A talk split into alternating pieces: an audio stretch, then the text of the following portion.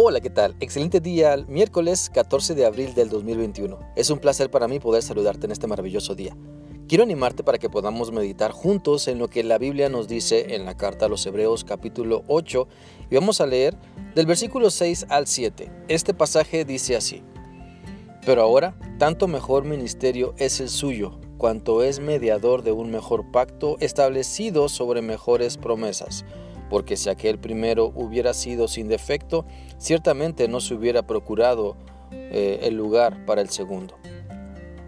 A través de este pasaje de la Biblia podemos entender que en la escritura del Señor, este pasaje nos enseña varios aspectos que Dios nos muestra.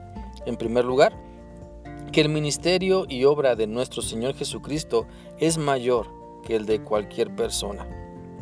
Ningún otro hombre muere por nosotros, ninguna otra persona entrega su vida por nosotros, ninguna otra persona intercede ante el Padre Celestial por nosotros. Por eso el ministerio y la obra que el Señor Jesucristo ha hecho por cada uno para salvarnos, para darnos vida eterna, no tiene comparación y por eso la Biblia dice que es mayor que cualquier otro ministerio llámese levítico o llámese de algún otro índole.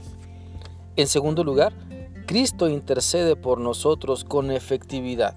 Este pasaje nos muestra que Cristo es nuestro mediador, nuestro sumo sacerdote y, y, hace o ruega al Señor por nosotros con efectividad. Es decir, podemos tener la plena confianza de acercarnos al Padre Celestial a través de Cristo en el nombre de nuestro Señor Jesucristo para saber que Dios el Padre nos va a escuchar y atenderá nuestra oración y nos dará su respuesta en su debido tiempo.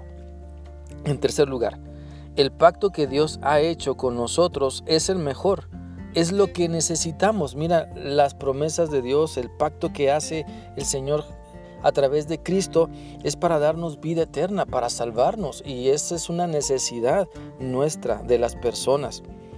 El pacto que Dios ha hecho con nosotros es lo que necesitamos para ser rescatados del pecado, para ser rescatados de la condenación eterna.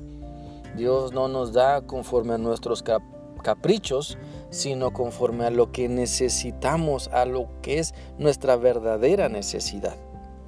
En cuarto lugar, el pacto que Dios ha hecho con nosotros también tiene las mejores promesas para nosotros.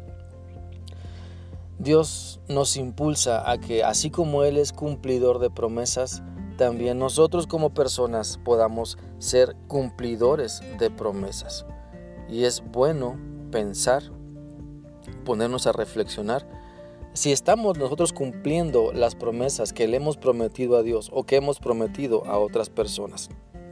Porque el pacto que Dios ha hecho con nosotros tiene las mejores promesas, vida eterna, su cuidado, su provisión, su amor, su paz, su gozo.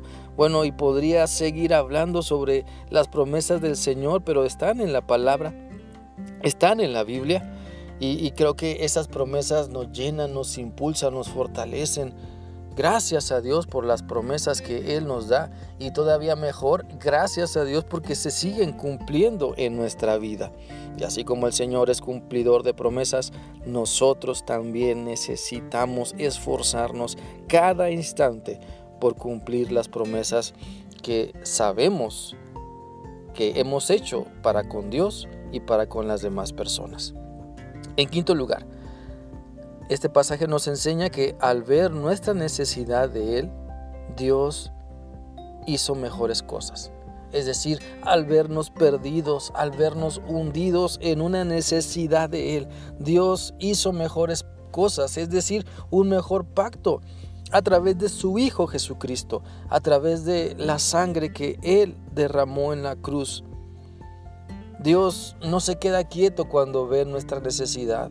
Y cuando nosotros clamamos a Él, Él se mueve, Él hace muchas cosas para que nosotros nos demos cuenta que Él está cerca, que su poder está presente, que su Espíritu Santo sigue trabajando en nuestra vida. Y en sexto lugar, este pasaje nos enseña también que el pacto que Dios ha hecho con nosotros no tiene defecto.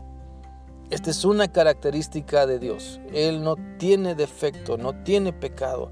Él es santo, puro, poderoso, omnisciente, omnipresente. en Él no hay variación, no hay mancha. Nosotros somos los imperfectos como seres humanos. Pero el pacto que Dios ha hecho con nosotros no tiene defecto. No hay que agregarle nada. No hay que modificarle nada. Simplemente hay que creer, simplemente hay que tener fe, simplemente hay que mirar hacia Él y seguir caminando y seguir confiando en su palabra, en su promesa. Recuérdalo cada vez que tengas dudas.